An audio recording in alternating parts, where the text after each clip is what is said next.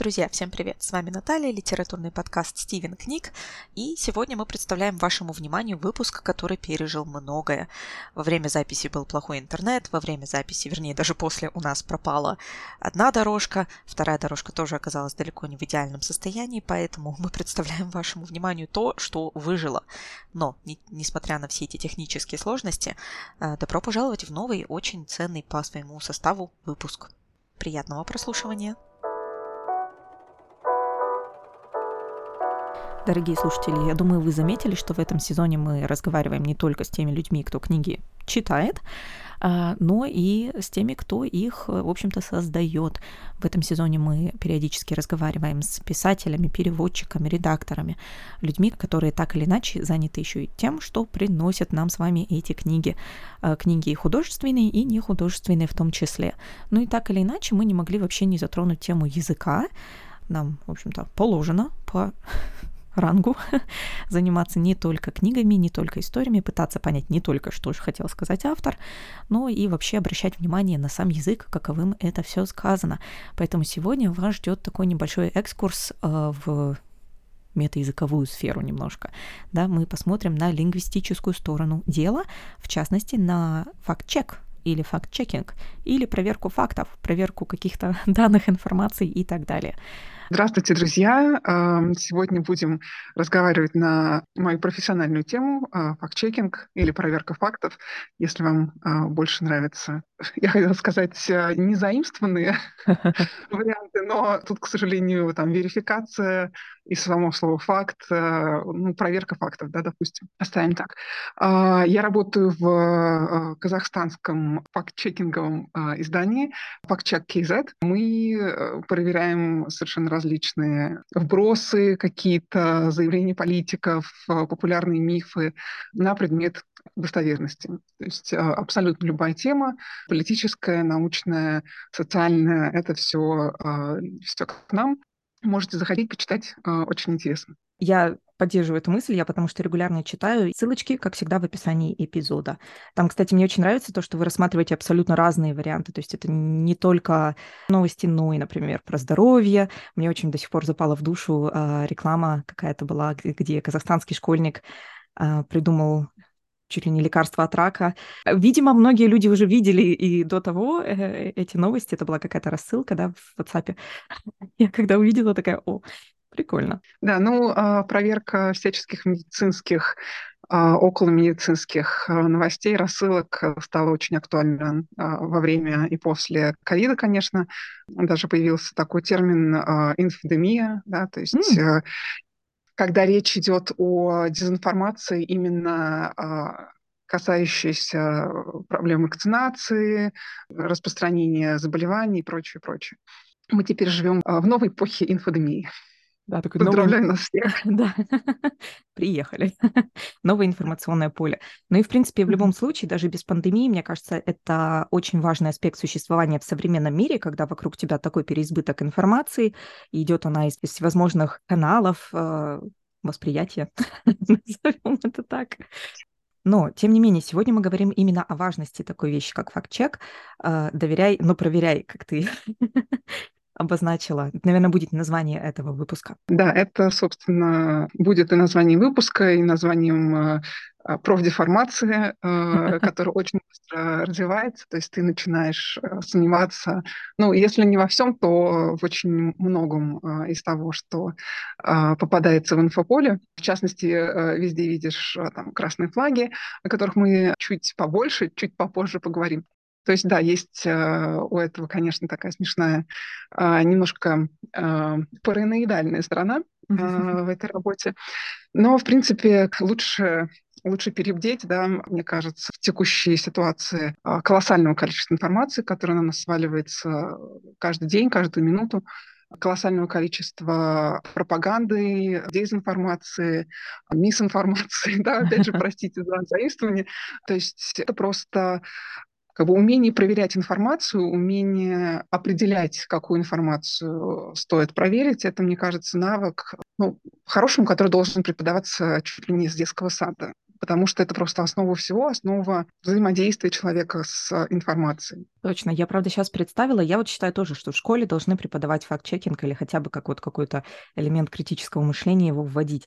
Но тут я представила тех бедных учителей, которые так, э, у которых задача заставить ученика, э, ну, принять вот эту дисциплинарную какую-то иерархию о том, что надо слушать что говорит учитель. А если ты их тут же научишь перепроверять, что говорит учитель, то это будет ну, немножко сложно. А, на самом деле, а, я как э, бывший учитель а, тоже об этом много думала, и мне кажется, что ну, вот сейчас, да, когда мы, в особенности в постсоветских странах, привыкли воспринимать отношения учитель-ученик как такой иерархичный, да, я вот как э, светоч, как бы носитель знания, а ученики, там, студенты, они все это должны впитывать, принимать часто некритично, скажем так, да, то есть если человек задает вопросы, то это воспринимается как некая агрессия. Но если бы мы э, учили детей вот, э, критическому мышлению, навыкам э, проверки информации с детства, то, кажется, это как бы вопросы к, я даже не могу сказать компетентности, а вопросы к фактам, да, которые предоставляет э, педагог, э, они бы стали восприниматься как, как нечто такое помогающее да, всем mm-hmm. развиваться, нежели чем что-то, что ставит авторитет под сомнение, да, вот, mm-hmm. что-то такое мешающее. Я в своей практике в какой-то момент поняла, что мне на руку, если мои студенты меня перепроверяют, первую очередь потому, что это учит их думать, это учит их перепроверять не только меня, но и другие источники, которыми они пользуются. Это, ну, так как мы все люди, и все в любом случае допускаем ошибки, и я допускала ошибки на занятиях, и могла, например, рассказать какой-то исторический анекдот, да, который на проверку оказывался э, просто, просто байкой, да, и там а, описаться могла, неправильно написать слово и прочее, прочее. И мои студенты, которые меня на этом ловили, да, в кавычках, mm-hmm. они помогали мне а, развиваться, да, и, и при этом вот эта дистанция между нами, вот эта вот иерархия, она сглаживалась, что, в принципе, мне кажется, а, тоже полезно, потому что как бы более доверительный контакт устанавливается с учениками. В общем, а, сомневаться это круто, до определенной степени, да, конечно, не до параноидальной, mm-hmm. параноидального неверия, но сомнение это здорово. А, сомнение это то, что двигает прогресс, э, двигает развитие человека э, индивидуально и э, общественно. Поэтому факт-чекинг масс, я считаю. Я абсолютно согласна. Кстати, у меня вот есть замечательный пример. Я читаю сейчас книжечку, называется «Because Internet» Гретхен Маккаллах. Understanding the New Rules of Language. А, в общем-то, книга как раз об интернете, о том, как язык в интернете формируется, какие есть особенности и так далее. И мне вот казалось, что, господи, еще полкниги читать так много. Но вдруг я заглянула в конец и обнаружила, что, ну, примерно четверть этой книги — это источники. Источники а, теоретические, не теоретические, да, а, которые использовала писательница, автор а, в своем исследовании. И, конечно, это очень сильно, ну, не то, что подкупает, но добавляет уверенности в ее исследовании, то есть добавляет у меня, как у читателя, уверенности в том, что я читаю, это не просто какая-то высосанная из пальца э, рандомная история, случайная история. Угу, да, абсолютно. А, ну, про источники сейчас чуть-чуть подробнее поговорим. Вообще, одно из краеугольных правил фактчекеров – на каждый довод, да, на каждый аргумент, э, на каждый факт нужно приводить э, ссылку на источник. Источник должен быть при этом достоверный, да, то есть это не, не кто-то написал в своем твиттере, допустим, а ну, официальный, да, или там какая-то научная статья, которая получила одобрение, вот этот peer review и так далее. То есть какой-то надежный источник должен быть. Это первое. А второе, этот источник должен быть открытым. А, то есть у любого читателя должна быть возможность как бы пройти по твоим стопам, пройтись по всем ссылкам, по всем сноскам и, ну, собственно, перепроверить свои утверждения. Тут, конечно, бывают сложности, потому что пейволы, э, простите, еще одно за историю, э, очень сильно мешают, ограничивают доступ к информации, да, вот эти вот э, сейчас на многих информационных сайтах, да, появляются такие таблички, что, мол, вы прочитали два абзаца, если хотите прочитать остальную статью, подпишитесь, там, задонатьте и так далее. Я понимаю, почему издания так делают, э, всем хочется кушать, и это помогает продвижению независимой журналистики, но при этом я считаю, что это неправильно с точки зрения э, доступности информации. Mm-hmm. То есть информация должна быть бесплатной, она должна быть доступна любому человеку, вне зависимости от того, где он находится, есть у него эти 2 доллара э, на подписку э, ежемесячную и так далее. То же самое касается научных работ, которые иногда не выцепишь с сайта, и приходится, признаюсь в страшном, а, приходится залезать на SciHub, сайт, который, ну, если говоря прямо, пиратит научные работы. Их лозунг — это «наука должна быть доступной» и прочее, прочее. Ну вот это такая моральная дилемма, да, которая приходится, приходится чем-то жертвовать для того, чтобы получить доступ к информации. Относительно э, сносок и источников в книгах, э, научпоп в основном мы имеем в виду разного, разного уровня науч и разного уровня поп, э, потому что а, не весь, не весь нонфикшн, не весь научпоп одинаково, одинаково, одинаково полезен. Тоже чуть позже про это поговорим. Но наличие ссылок, а, сносок, списка источников, конечно, а, добавляет веса, добавляет авторитетность. Начинаешь больше доверять автору, с одной стороны. С другой стороны, не все э, сноски, не все ссылки одинаково полезны. И честно признаемся, что не каждый из нас каждую ссылку, каждый источник, э, естественно, перепроверяет, особенно если их много, как э, в твоей книге или приходит на ум товарищ наш Пинкер, у которого тоже смотришь на книгу, думаешь, господи, какой кирпич, а потом выясняется, что просто треть из этого кирпича — это э, ссылки на какие-то исследования, на другие э, книги, работы. А, естественно, это все ну, невозможно проверить, да и, наверное, и нужно. Но это, в принципе, работа, наверное, редактора mm-hmm. отчасти. Но, по крайней мере, наличие ссылок позволяет, если что, прижучить, скажем так, автора, да, то есть уличить автора в а, какой-то неточности, недостоверности. Да? Уличить, конечно, такое слово немножко жесткое, да, но имеет оттенок какого-то ну, преступление. Преступление, скажем, да, да, такого умышленного, как будто бы. Угу. Угу, намеренность. Это, это не всегда так, иногда это просто чисто чистосердечное незнание, скажем так, mm без злого умысла, но научно-популярной литературы часто грешат тем, что нет-нет, да натянут сову на глобус, притянут факты за уши, вот как, например, очень был показательный кейс, мы его разбирали в одном из наших фактчеков.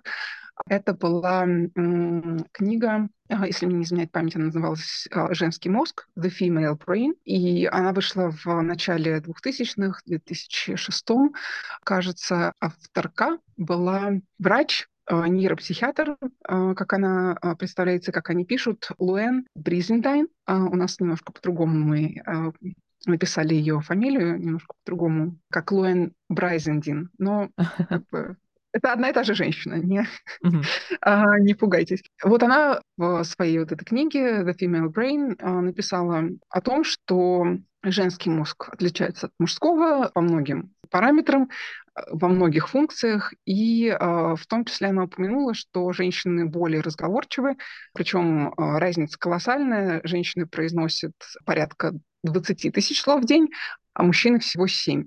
Это такой популярный фактоид, который можно найти на миллионах э, сайтов э, в интернете, на русском и на английском, и, мне кажется, на каком угодно языке, и он абсолютно не соответствует действительности. То есть нет ни одного исследования достоверного, э, которое бы доказывало, что э, женщины более болтливые, чем мужчины, именно вот с таким колоссальным разрывом. 20 тысяч да, против 7. Угу. Цифры, кстати, бывают разные. Там бывают и 2 тысячи а, у мужчин, 7 тысяч у женщин, 25 тысяч слов у мужчин и 50 тысяч слов у женщин. В общем, кому какая цифра показалась более репрезентативной, более uh, весомой, тот такой, значит, да? Да. И вот возвращаясь к этой книге The Female Brain, проблема состояла в том, что авторка ссылалась на несколько исследований, а, на несколько источников, но они были, ну, скажем так, мягко говоря, не, недостоверны. Во-первых, она ссылалась на другую книгу по популярной психологии, mm. авторами которой а, были не психологи, а, по-моему, это, там авторы были маркетолог и публицист. И вот уже давно, давно писал эту статью, уже точно не помню, к сожалению. Можете нас перепроверить. Дорогие слушатели, в общем, был такой мини-скандал, и из последующих изданий этой книги она была невероятно популярная. По ней, по-моему, чуть ли не фильм потом сняли. Из последующих изданий удалили этот факт, но осадочек, что называется, остался. И если бы мне пришлось читать какие-то другие ее книги, я бы, конечно, перепроверяла уже просто каждое слово. Тут репутация играет очень важную роль. Но сейчас про репутацию тоже еще пару слов а потом скажу. Да, репутация, получается, пострадала у автора. Но это не единственный случай, да, который мы знаем. У нас был еще пример чуть, как говорится, ближе к дому. А, да, но это не настолько, скажем так, э, вопиющий пример, а просто а, иллюстрация того, как, эм, опять же, насколько разные э, элементы научные элементы поп могут быть э, в научно-популярной э, литературе.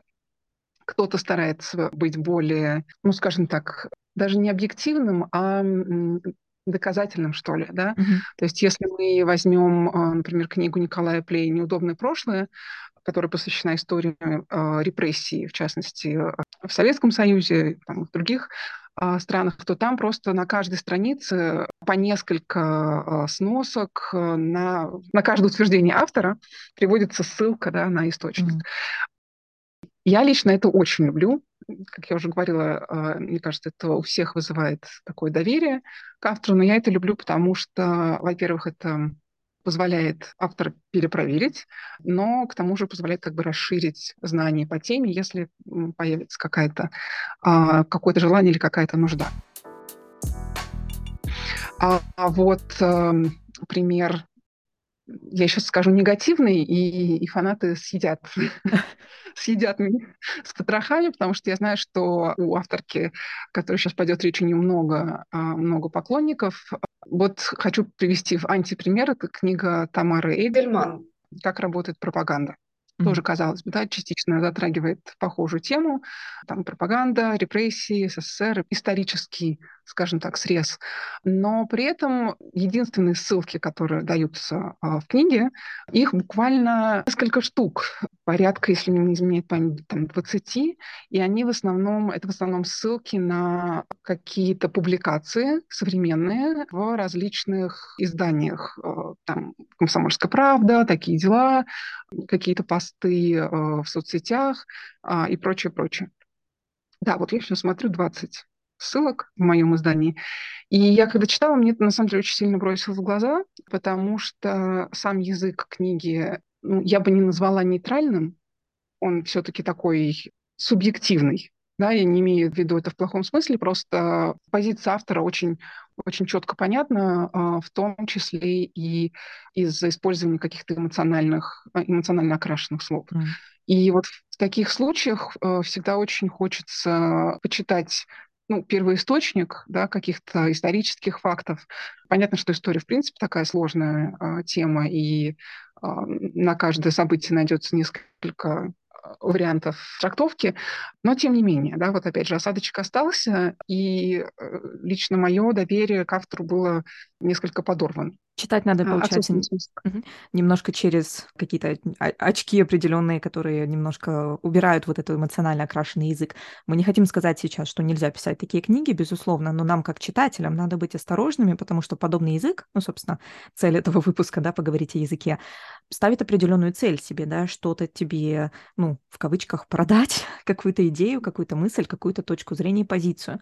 И ничего плохого в этом нет, да, абсолютно согласна, но единственное, что мне кажется, это такая несколько, такое несколько утопичное желание, потому что эмоции продают, Эмоции привлекают э, внимание, увлекают, и, э, в принципе, хороший э, оратор, да, хороший популяризатор науки, возможно, как раз и хорош тем, что умеет играть на эмоциях аудитории. Но, конечно, говоря про себя, для меня это немножко элемент профдеформации. Эмоционально окрашенная лексика, она, как правило, красный флаг. Да? Ну, красноватый флаг, скажем так, того, что здесь может быть запрятана какая-то какая дезинформация, какая-то неточность может быть этим прикрыта. В принципе, вот пропаганда, да, как раз так работает. Это всегда эмоционально а, окрашенное высказывание, какие-то факты кричащие, скажем так, да, вот, опять же, которые прямо на тебя набрасываются. И это, конечно, очень сильно играет на ну, чисто человеческих таких э, наших реакциях и установках, а, в том числе там, когнитивных искажений да, каких-то. Во-первых, чем-то эмоциональным всегда хочется поделиться, и за счет этого дезинформация распространяется просто как э, лесной пожар. Причем неважно, это позитивная или негативная э, окрашенная информация. Негативная, мне кажется, даже больше имеет тенденцию к такому спорадическому распространению. Да. Чисто как защитный такой механизм, всех надо предупредить. И, собственно, поэтому чем нейтральнее язык, тем проще, в принципе, его читать, не отвлекаясь на постоянный контроль на то, чтобы последить за собой, отлавливать все свои реакции, потому что меня, например, со временем стало просто утомлять э, чтение, например, каких-то новостных порталов, которые используют э, как раз вот давление на эмоции читателя, потому что для того, чтобы воспринять информацию, э, скажем так, нейтрально, мне приходится отслеживать каждое свое вот mm-hmm. порыв души, да, какой-то. Иногда очень хочется согласиться с чем-то, да, иногда ты прям мысленно споришь с автором, отрицаешь и начинаешь сразу искать какие-то какие доводы против, да, вот какие-то а, уловки находить. Очень мешает, очень отвлекает. Но продает. Поэтому э, просто следи за собой, будь осторожен, э, как пел классик. Этим мы будем заниматься. Действительно. Ну вот мы уже один обозначили красный флаг. Может быть, мы к ним как раз и перейдем. То есть эмоционально окрашенная лексика. Первый пункт, за которым надо следить.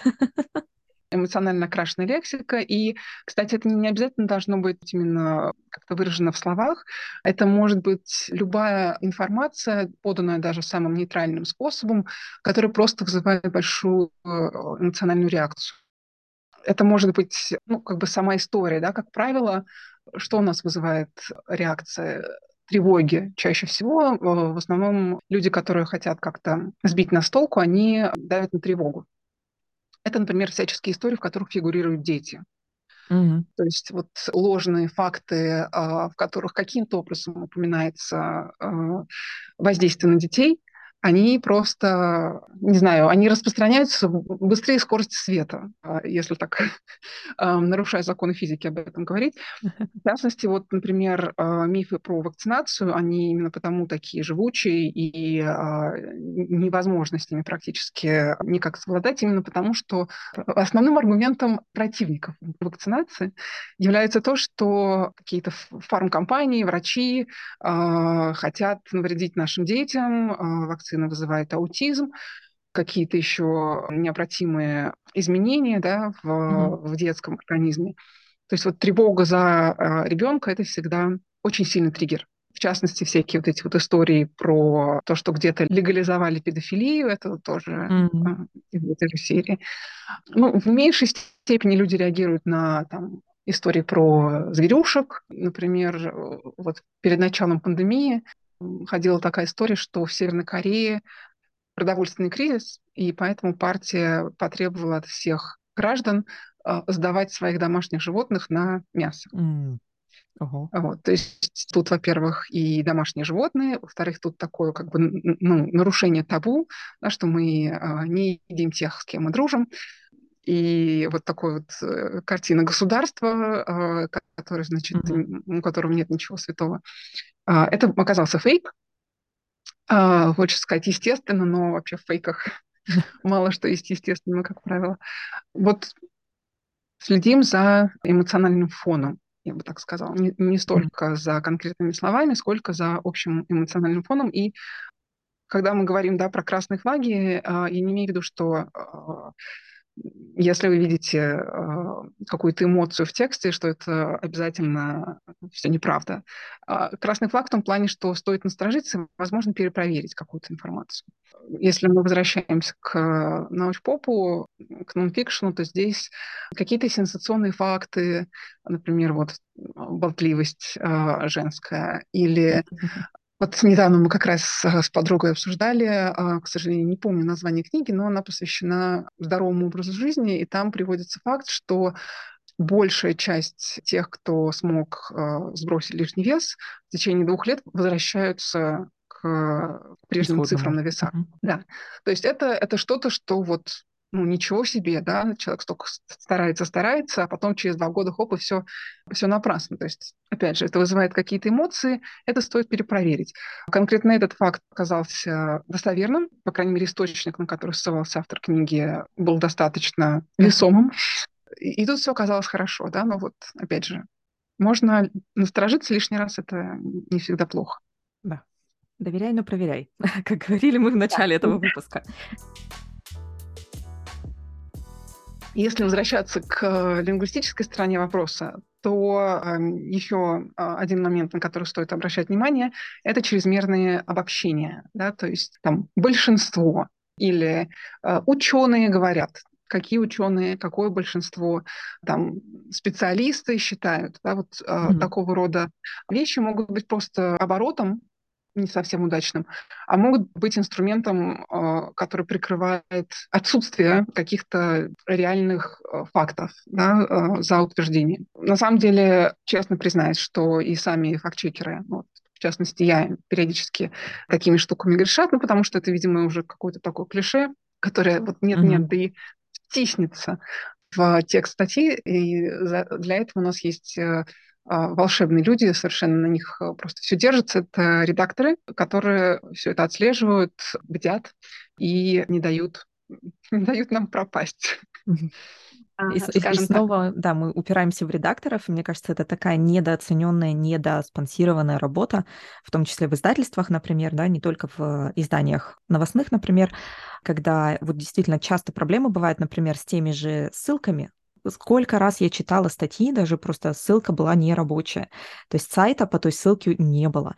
Или там какие-то другие изменения произошли. И да, то есть те мелочи, которые действительно вот э, люди, которые не, не работают в книгоиздательском бизнесе, может быть, э, не представляют, что действительно сидит человек, проверяет каждую из этих ссылок, сравнивает все эти страницы, чтобы эти страницы соответствовали, да, которые указаны в сноске, да, так что э, это действительно очень важная работа, это немножко нудная работа, и ее очень-очень много. Если мы сейчас вспомним, например, Екатерина Шульман-то была редактором книги Пинкера, «Лучшее в нас». Э, и так сама по себе эта книга довольно такой внушительный томик, но и все переводы, все, например, переводы на русский каких-то там, что стихи Шекспира, я не знаю, где-то цитировались в какой-то момент или еще что-то подобное. Это все надо проверять, перепроверять в оригинале, потом сравнивать это с переводом, уже имеющимся на русский язык, и все эти страницы подгонять, и все эти переводы подгонять, какие-то факты проверять. Это очень много работы. Поэтому иногда кажется, что, может быть, лучше бы наша нон-фикшн, вот эта сфера ушла научно-популярная, да, в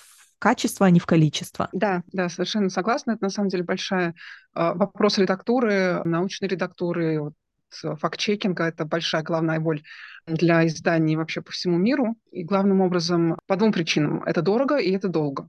Угу. Некоторые книги, например, э, переводные, часто требуют не одного, а нескольких научных редакторов, потому что нужно, допустим, не только научную сторону, но и социальную сторону адаптировать. Для читателя, вот, например, чудесная совершенно статья в издании «Цех» есть про как раз вот проблему факт-чекинга в научно-популярных изданиях. И там, в частности, приводится пример от выпускающего э, редактора издательства «Самокат», э, который рассказывает про книгу французского автора э, про месячные для девочек. И редактор говорит о том, что очень много было аспектов, которые нужно было а, аккуратно перенести на русскоязычную почву, скажем так. И mm-hmm. то есть над книгой работал переводчик, над книгой а, работал антрополог. В общем, понятно, что это все заняло большое а, количество времени и потребовало больших вложений со стороны редакции. Вот еще один пример здесь в статье от главного редактора Alpina Nonfiction, который как раз говорит о том, что нонфикшн литература, а, научно-популярная литература может не очень окупиться, да, иногда mm-hmm несет вообще убытки э, издательства, если хочет э, поддержать качество издания, то иногда из-за каких-то ошибок там, недопечатанный абзац один да, в в такой серьезной научной книге или просто научно-популярной, но на какую-то такую сложную тему, может привести к тому, что просто весь тираж пускают в утиль. Потому что либо так, либо издательство жертвует своей репутацией.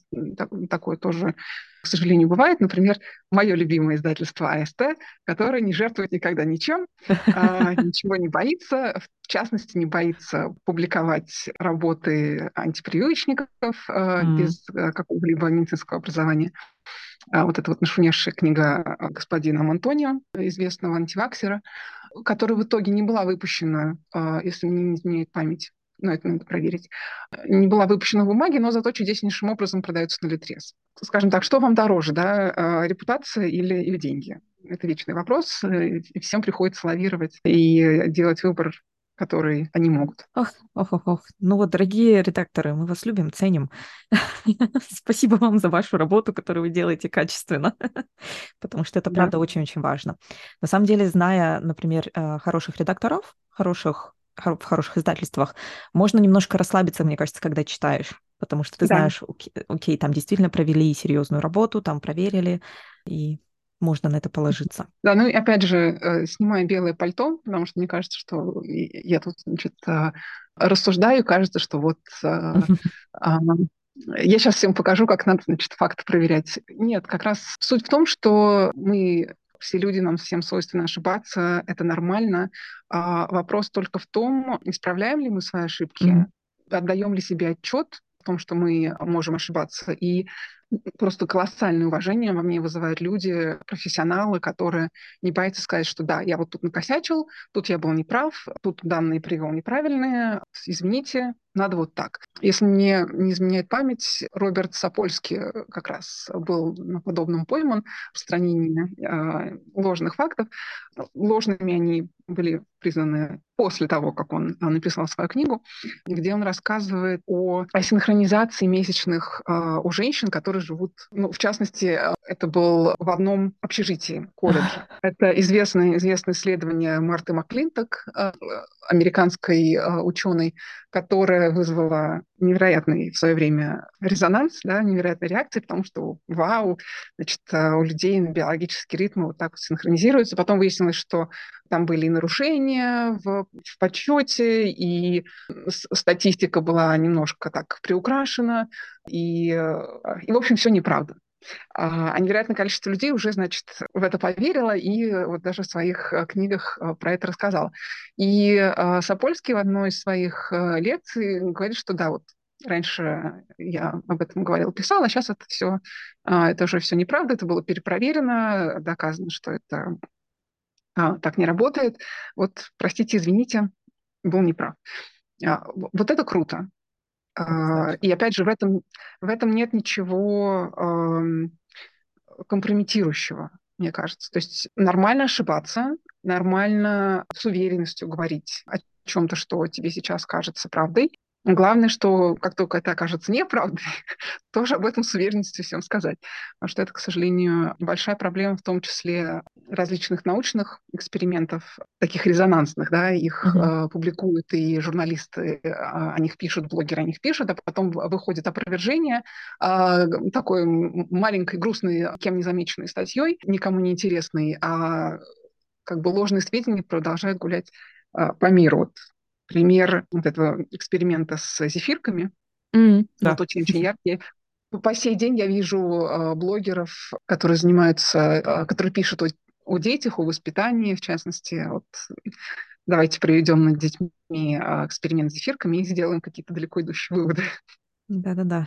А, мне вспомнился похожий, похожий случай. Книга, а, тоже научно-популярная. Сколько-то там миллионов слов то ли 3 миллиона слов, то ли 4 миллиона слов. Американской авторки суть книги заключалась в том, что с детьми нужно разговаривать. Вау.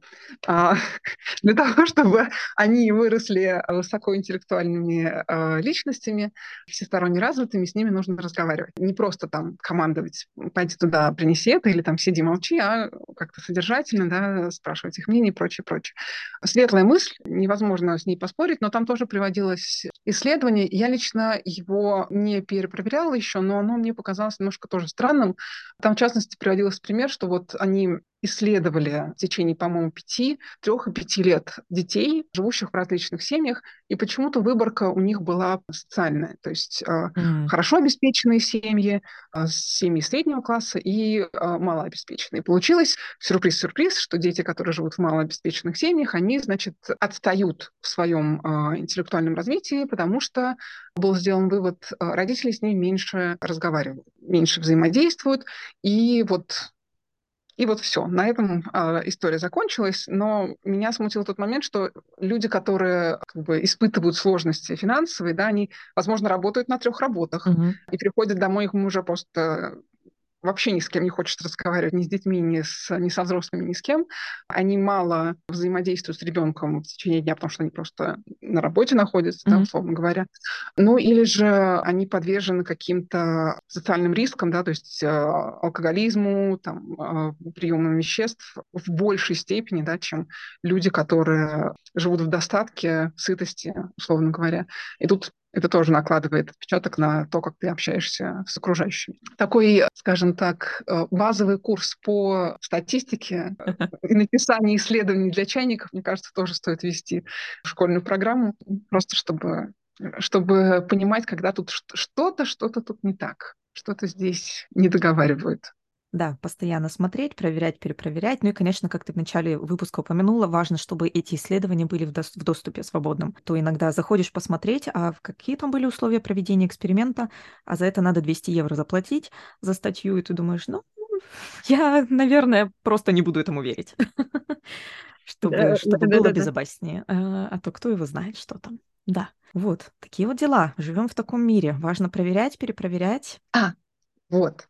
Небольшой такой лайфхак, э, что делать, если хочется перейти по ссылке, по сноске какой-то, а там э, вам говорят, что извините, э, здесь больше ничего нет, и такое перекати поле виртуально катается. В этом случае нас всех спасет веб-архив. Архивированные страницы — это, это прям, мне кажется, это лучшее изобретение человечества после изобретения интернета. А, вот идеально друг друга дополняют. Любой э, веб-архиватор э, открываете, вбиваете туда ссылку, э, надеетесь на удачу, что кто-то не поленился и эту страницу заскринил, сохранил. Кстати, Википедия, если вы обратите внимание, теперь у них, видимо, новые стандарты, и каждая ссылка у них заархивирована. Mm. То есть а, нет такого, что ты кликаешь на а, сноски внизу а, статьи и что-то не открывается. То есть все заархивировано, и они причем даже пишут дату, когда это было заархивировано, на случай, если будут внесены какие-то исправления в первоисточник позднее. Вот, то есть веб-архив вообще лучший друг фактчекера, лучший друг всех. Должен быть. Какие еще могут быть советы для того, чтобы убедиться, что у нас вообще источник надежный или ненадежный? Вот да, кстати, я про это тоже забыла сказать, что на самом деле это можно делать проще. Ты тыркаешь на, ну, если ты гуглишь, это не обязательно должен быть новостной ресурс, это может быть любой ресурс. Тебе выпадают варианты, и над каждой ссылкой, там у каждой ссылки есть три точечки. И ты на них нажимаешь, на эти три точечки, и тебе выходит, э, ну, такой типа about, э, такой mm-hmm. досье маленькое, в котором написано, во-первых, когда сайт был создан, прям вплоть до дня иногда можно, ну или сколько-то лет да, существует эта mm-hmm. страница. Причем не обязательно страница, а весь ресурс целиком. Вот, например, э, нож, да, а, такой журнал, написано прям в ноябре 2015 он создан. Да, то есть это не страница однодневка, понятно, что как бы, достаточно давно живет на свете, достаточно пишет. Иногда он прям дает маленький профайл, о чем это этот ресурс, кто его mm-hmm. спонсирует и так далее. Иногда просто дает ссылку на Википедию, что, в общем, тоже не, не всегда плохо. Иногда ничего не дает, такое тоже бывает, но это просто повод лишний раз погуглить. Вот. Это вот такой вот самый-самый элементарный вариант, который доступен, в общем, всем, кто гуглит. Вот еще могу порекомендовать э, одну книжку.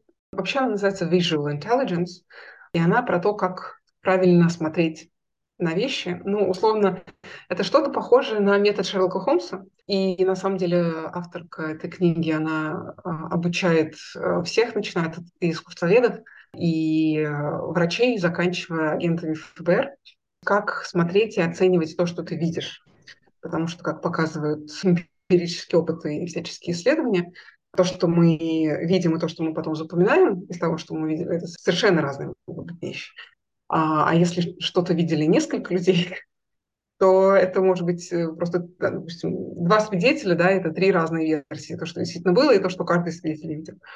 И вот она учит правильно анализировать то, что ты видишь, но у нее, э, в принципе, то, что она говорит о зрительном восприятии, хорошо ложится и на восприятие в целом. Она говорит там о, о том, что не надо спешить с выводами, не надо следовать эмоциям, надо максимально четко и конкретно как бы все проговаривать, да, даже если там про себя, условно говоря, не допускать каких-то умозаключений, пока у тебя нет четких доказательств. И в том числе она упоминает там языковую составляющую, такие там штуки, как стоит обратить внимание на сообщение, если там есть типа всегда, никогда, а, mm-hmm. все, никто, специалисты, то есть вот такие... Где обобщения такие, да. Да, да, да. Вот стоит насторожиться.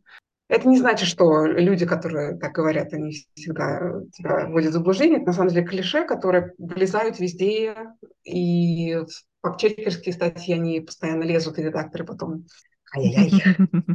Такие специалисты, где, где ссылки, где имена?